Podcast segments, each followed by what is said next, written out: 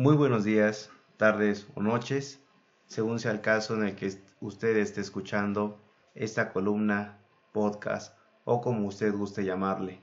Yo soy Víctor Hernández y gracias primero que nada a toda la aceptación que tuvo la columna en el Víctor Post de manera escrita. A petición de varios de ustedes, a partir de hoy el podcast va a estar, el perdón, eh, la columna eh, va a estar de manera eh, de audio para que sea más cómodo, para que lo puedan escuchar mientras están haciendo diversas actividades. en esta ocasión no vamos a cambiar el giro del tema, vamos a hablar de lo mismo, pero siempre con nuestro toque que nos ha caracterizado desde, desde el principio. Vamos a iniciar con algo fuerte porque el día de ayer el presidente Andrés Manuel López Obrador hizo su AMLO Fest hizo esa reunión que nadie quería, que nadie necesitaba, pero que como se nos obligó a ir. Y sí, se nos obligó a varias personas. Y es que de una audiencia enorme, alrededor de 250 mil personas asistieron al Zócalo el día de ayer para escuchar pues todo lo que ha hecho el gobierno de la cuarta transformación, de la mal llamada cuarta transformación, o de la bien llamada transformación de cuarta, según sea el caso, y se congregaron alrededor de 250 mil personas. De estas 250 mil personas yo me pregunto cuántas son acarreadas y cuántas personas van por su propio pie. Bueno, según el presidente, todas las personas fueron por, su propio pie. Esto a mí me deja eh, mucho en duda porque pudimos ver algunos videos que estaban circulando en la red de los transportes que estaban llevando a otras personas y de cómo estaban pasando lista. Muchos de las personas que asistieron eran comerciantes del centro de la Ciudad de México que tuvieron que ir a pasar lista, literal, era pasar lista, tomarse la foto, salir en el video, aplaudir y poder retirarse. No necesariamente simpatizando con el movimiento, pero sí con la necesidad de que no los quiten de su lugar de trabajo. Pero no vamos a hablar de eso, vamos a hablar de números porque es lo que importó el día de ayer en el, en el discurso que dio el señor presidente Andrés Manuel López Obrador y vamos a contrastarlo con lo que ha hecho su gobierno con lo que ha hecho otro gobierno. Vamos a tomar el inmediato. El inmediato es eh, el gobierno de Peña Nieto, que golpeó fuertemente al país, pero Vamos a ver de qué manera. El primer análisis que vamos a hacer va a ser sobre la generación de empleos formales. El día de ayer el señor presidente informó a todo, toda la audiencia que estuvo atenta que tenemos un número histórico en empleos formales. En contraste, la generación de empleos se ha mostrado débil en la gestión de López Obrador. En promedio se ha generado 35.228 plazas formales cada mes, una cifra menor de la que obtuvo Peña Nieto en su primer año de gobierno, con 38.585 empleos nuevos cada mes. En su mejor año, logró una generación promedio mensual de 66.819 nuevos trabajos inscritos en el IMSS. Entonces, yo creo que los datos de antes Manuel López Obrador son buenos, pero aún siendo buenos, no se acerca a lo malo que hacía el anterior gobierno. También podemos tocar la tasa de desempleo. El porcentaje de mexicanos en búsqueda de un empleo sin conseguirlo ha incrementado de manera modesta en el arranque del gobierno de Andrés Manuel, en comparación con el nivel que dejó Peña Nieto al término de su gestión.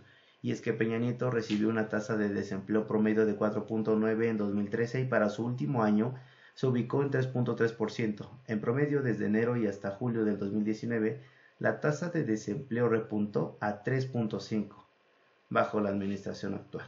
Si hablamos de crecimiento económico, pues no sé qué decir porque el crecimiento prometido de 4% a tasa anual de López Obrador es prácticamente imposible, al menos en este año. En la primera mitad del 2019 la economía mexicana apenas ha crecido 0.3, un resultado muy alejado del primer semestre de Peña Nieto, que registró una expansión de 1.9.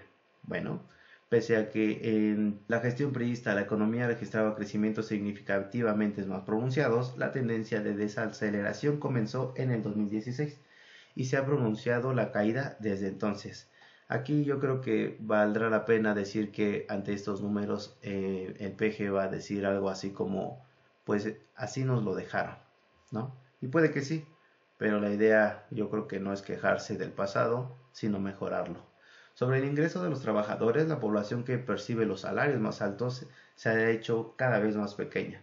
Esta tendencia es compartida en ambos sexenios. En el primer año del gobierno de Peña Nieto, el 3.6 de los trabajadores mexicanos percibían más de 5 salarios mínimos y para la mitad de su gestión esta proporción ya se había reducido a 3.2.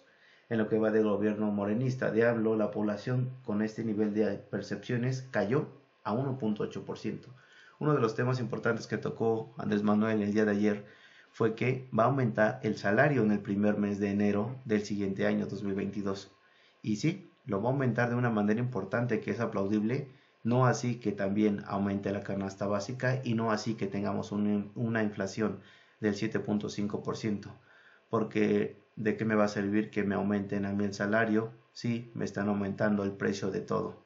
Costo-beneficio, no salen las cuentas. El siguiente punto justamente viene sobre el mercado de valores y es que el índice del IPC en la Bolsa Mexicana de Valores registró una variación negativa de 2.2 en el primer año de Peña Nieto y durante su último año la caída se pronunció hasta 15%. Durante 2019, la contracción del IPC se moderó a 3.8%. Sin embargo, el mercado continúa operando en el terreno negativo y como había mencionado, estamos cayendo a 7.5. Sobre el costo de la canasta básica, debido al control de precios que se ha logrado en la administración actual, el precio de los muchos genéricos se ha mantenido estable.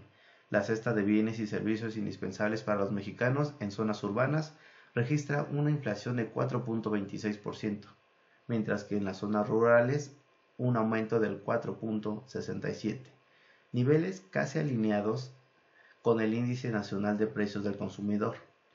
El penúltimo año de Peña Nieto fue el peor de su gestión. La cesta básica alcanzó encarecimientos de hasta 6.3%. Sobre la industria manufacturera, solo el primer año de gobierno de Peña Nieto la manufactura tuvo un desempeño peor el que ha tenido con AMLO. En 2013 la actividad industrial creció apenas 0.56 y alcanzó su mayor expansión en 2014 con 3.95. En lo que va de este sector ha crecido 0.98 en promedio. Tenemos eh, el tema de la deuda pública. Este es otro de los rubros que muestra avance en lo que va la administración actual. En el sexenio Peña Nieto, la deuda neta del gobierno mexicano pasó a representar el 36.4% del PIB, a representar el 45% en su último año. En estos meses, bajo el mando de López Obrador, se ha logrado reducir a 44.7 el PIB nacional. Tenemos algunos otros temas que vamos a dejar para nuestro siguiente episodio y no sin antes agradecer nuevamente a toda la audiencia que ha hecho posible que pasemos de una columna escrita a una columna oral. Entonces, eh, los dejo por hoy. Yo soy Víctor Hernández. Están en el Víctor Post con el buen Vic recuerden que la vida es muy corta como para estar perdiendo el tiempo en política.